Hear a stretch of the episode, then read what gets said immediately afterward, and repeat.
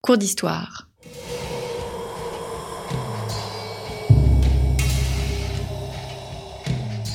Une émission de la rédaction de Storia Voce.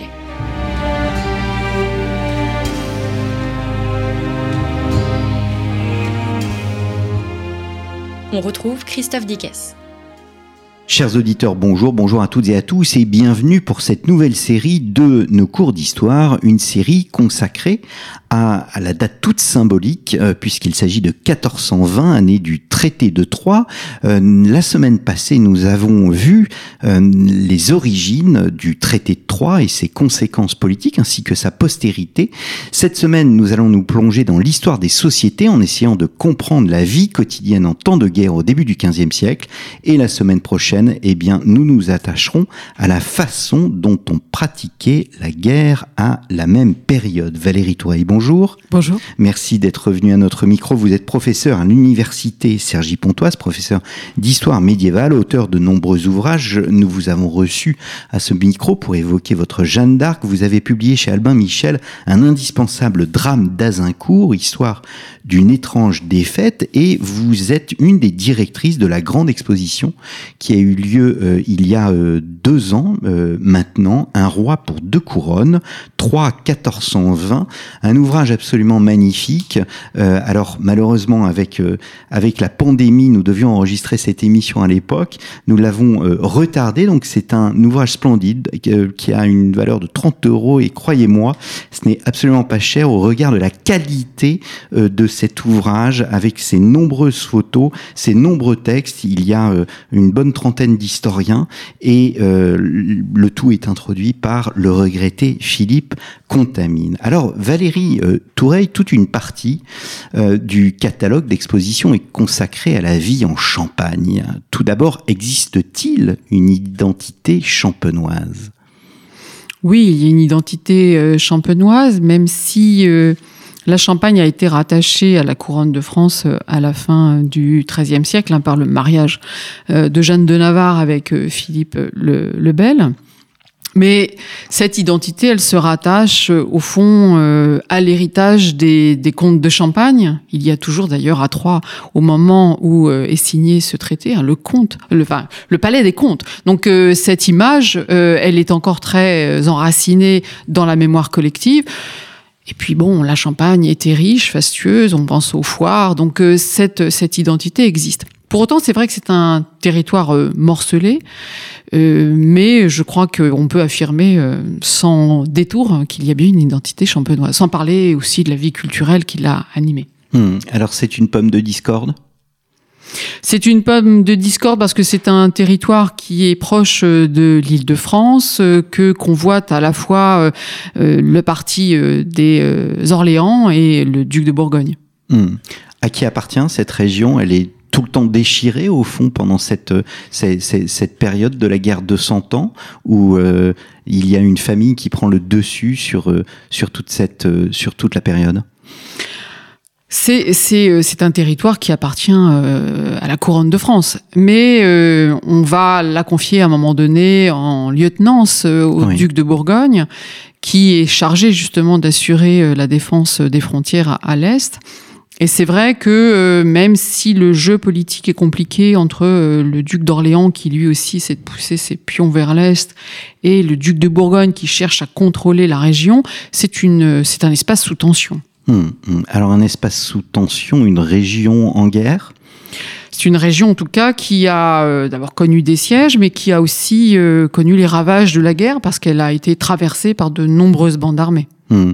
Qui sont justement, euh, on voit au, fil de la lecture hein, du catalogue d'exposition, un roi pour deux couronnes, on parle des écorcheurs. Qui sont les écorcheurs?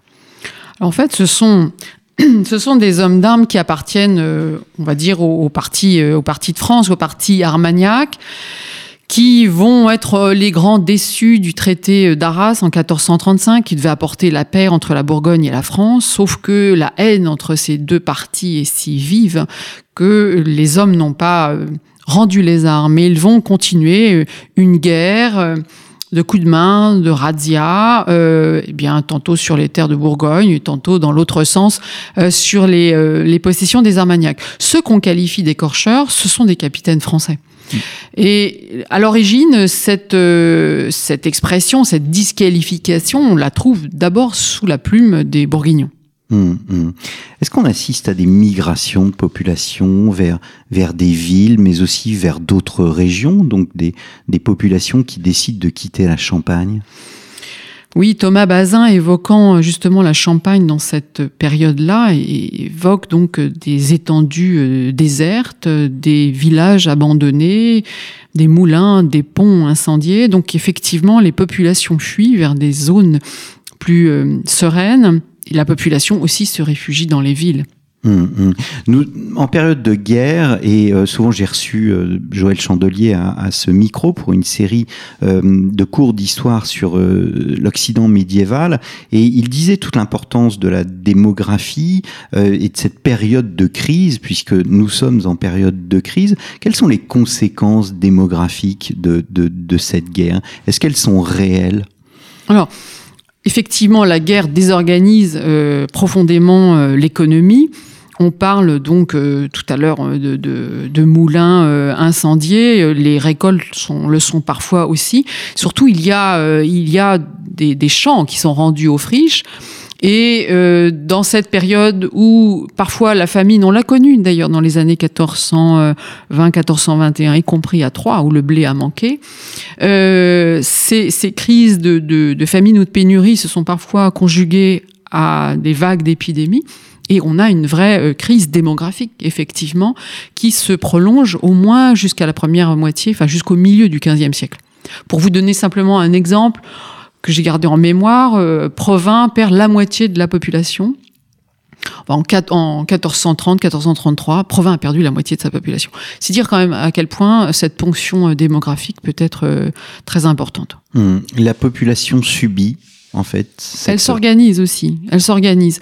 Alors évidemment, les villes craignent euh, plus que tout les, les, sièges. Et on a, grâce aux, comptes, aux comptabilités urbaines, grâce aux délibérations des, des conseils de ville, euh, on a des témoignages sur la manière dont, euh, dont ces populations donc, eh bien, s'auto-défendent à Troyes, par exemple, on, c'est le cas dans d'autres villes, hein, on, partage, on subdivise la, la ville en, en, quartiers. Il y a des bourgeois qu'on nomme d'ailleurs des hommes de fer qui portent l'armure et qui sont censés donc surveiller ces, ces quartiers. Il y a les hommes de pourpoint qui sont d'autres hommes moins riches mais qui sont aussi censés surveiller une autre subdivision de la ville. Et puis surtout, il y a le guet que l'on doit assurer intramuros et les populations qui habitent dans la banlieue doivent aussi y contribuer, comme on entretient euh, aussi les fortifications. Parce qu'il y a dans cet effort commun, évidemment, la solution de se réfugier derrière les murs en cas de danger. Mmh. Il y a aussi quelque chose de très intéressant, c'est qu'on voit se mettre en place des réseaux d'espions ou de messagers entre les villes. C'est-à-dire que on, a des systèmes d'information chargés de suivre en fait les mouvements de troupes hein, pour se prémunir justement contre euh, contre ces hommes euh, de guerre. Il y a des témoignages aussi qui disent que on va euh, on va cultiver les champs avec avec une cloche d'alarme, c'est-à-dire qu'on surveille les alentours pour pouvoir eh bien travailler aux abords des villes ce qui explique aussi qu'on abandonne les finages les plus éloignés. Hum, donc il ne s'agit pas de subir, absolument pas, mais d'être en quelque sorte ce qu'on appellerait proactif. Oui, d'être sur le qui-vive euh, dans une situation euh, effectivement très difficile. Hum, Est-ce qu'on est plus protégé en ville que dans les campagnes? Oui, ne serait-ce que par la muraille. Hum. Après, une ville euh, résiste autant qu'elle le peut. Les sièges euh, se résolvent parfois ou se résolvent parfois par, euh, par la trahison, si je puis dire, mais bon, on fait en sorte de, de consolider les murailles pour résister au mieux. Hum, Le Seigneur joue un rôle particulier. Est-ce que l'Église joue, elle aussi, un rôle particulier dans ces conflits? Le Seigneur réside rarement en ville. En tout cas dans les villes du Nord. Euh, L'Église, oui, peut jouer un rôle très important dans l'organisation euh, ben, justement de la défense. Euh, c'est elle qui va euh, gérer, si je puis dire, ces situations de crise. Et puis, il faut aussi euh, approvisionner la ville. Mm. Donc, euh, tout ça euh, nécessite effectivement euh, une intendance euh, euh, compliquée que gèrent à la fois euh, les représentants de l'Église et les notables, Hum, hum. le corps urbain. Hmm. Alors il y a toujours en période de guerre des profiteurs. Qui sont les profiteurs de guerre à cette époque? Est-ce qu'une qu'une partie de la bourgeoisie peut profiter de la guerre? On appelle ça, on appelle ça des agioteurs à l'époque euh, euh, moderne. Euh, Peut-être que l'on que l'on a stocké pour faire monter le prix du grain. Il faudrait euh, travailler sur les comptabilités urbaines pour avoir une lecture euh, très fine. Ceux qui profitent de la guerre, mais c'est un jeu dangereux, ce sont les hommes de guerre eux-mêmes. C'est-à-dire qu'ils vont euh, s'engager dans des expéditions euh, avec l'espoir d'un butin, euh, réalisé ou non, mais c'est un, c'est un quitte ou double. Hmm. Alors on sait que l'Église, pour revenir à, la question religieuse, l'Église a joué un rôle dans les mouvements de paix, etc. Quelles sont justement les conséquences religieuses de, de, de la guerre en Champagne? Elle se mesurerait plutôt, à mon sens, en termes de désorganisation de, de, de la vie religieuse au quotidien, même si, au fond, euh, les, euh, les sacrements, les offices euh, continuent. Donc, euh, ça n'est pas, euh, ça n'est pas tant cette question qui, à mon sens, euh, trouble le plus les populations. Au fond, les desservants font tout ce qu'ils peuvent dans ces périodes difficiles. Les, les moments les plus critiques sont sans doute les vagues de peste hein, qui, qui menacent la cohésion, qui menacent la famille et qui parfois eh bien, euh, laissent les mourants sans le secours de l'Église. Hmm. Alors j'ai été étonné de voir que tout un article hein, du catalogue Un roi pour deux couronnes, euh, tout un article était consacré aux pratiques culinaires et l'archéologie bien évidemment euh, est très importante sur ce point. En fait, on a voulu dans, dans l'exposition, puisqu'en fait, il y a un double travail. Il y a, à la fois la composition du, du catalogue avec de très nombreux euh, objets, mais aussi documents iconographiques également qu'on a rassemblés. Et puis euh, l'exposition en elle-même. On a voulu donc euh, trouver un équilibre à la fois euh, dans les documents d'archives, mais aussi dans les objets pour donner une autre dimension à, cette exposition et essayer de ramener un petit peu de vie quotidienne dans ce dans ces temps euh, troublés de la guerre. Donc c'est pourquoi on, a exposé euh, un peu de vaisselle. Et euh, ça a été l'objet d'une présentation à la fois de toute cette céramique euh, qui, qui était présentée, puis aussi quelques pièces d'orfèvrerie euh, qui ornaient parfois la, table des, des, plus grands. Hum, L'alimentation est vraiment le, la, la, priorité en fait de, de, de, de cette époque de, en crise Elle l'est toujours en période de guerre. Hein. Ceux qui euh, sont encore là pour parler, euh, et je les ai connus à travers mes parents, de, de la Deuxième Guerre mondiale. La, la préoccupation principale des populations, c'est bien manger. Hum. Alors nous en avons euh, parlé la, la semaine dernière. Hein. Je, je, voudrais en redire quelques mots. Vous, vous montrez dans Azincourt que même si la guerre fait des ravages, eh bien les défaites militaires provoquent dans la population un mouvement de, de résistance. Est-ce que la, la, Champagne euh, résiste euh, Vous évoquiez le fait que la population soit euh, voilà réactive euh, par rapport aux au, au potentielles menaces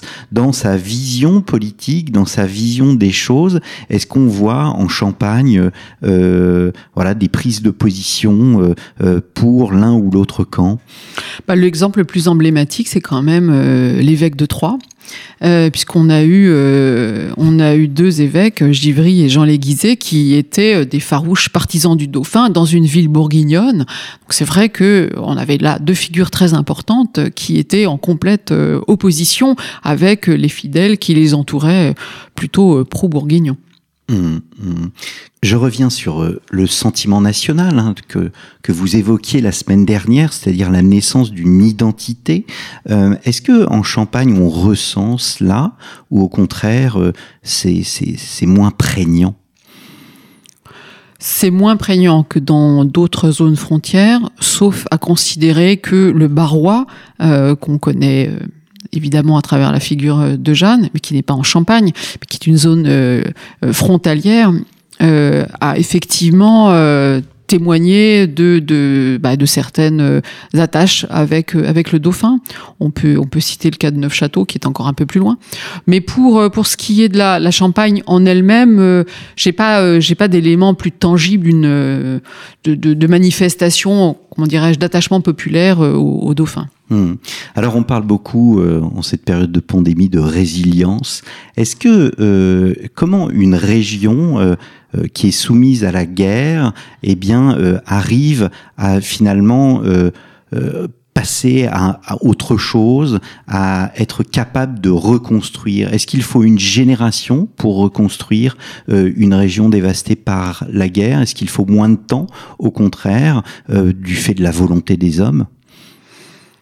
C'est difficile à mesurer de manière aussi précise. Ce qui est vrai, c'est que à partir du milieu du XVe siècle, les choses s'apaisent, euh, sauf précisément sur les frontières de la Bourgogne où les tensions sont encore vives, avec l'héritier euh, euh, qui euh, qui va bientôt prendre les rênes du pouvoir. Je parle de la deuxième moitié du XVe siècle. Hein. Vous savez que le conflit euh, va se prolonger entre la France et la Bourgogne, entre Louis XI et Charles le Téméraire.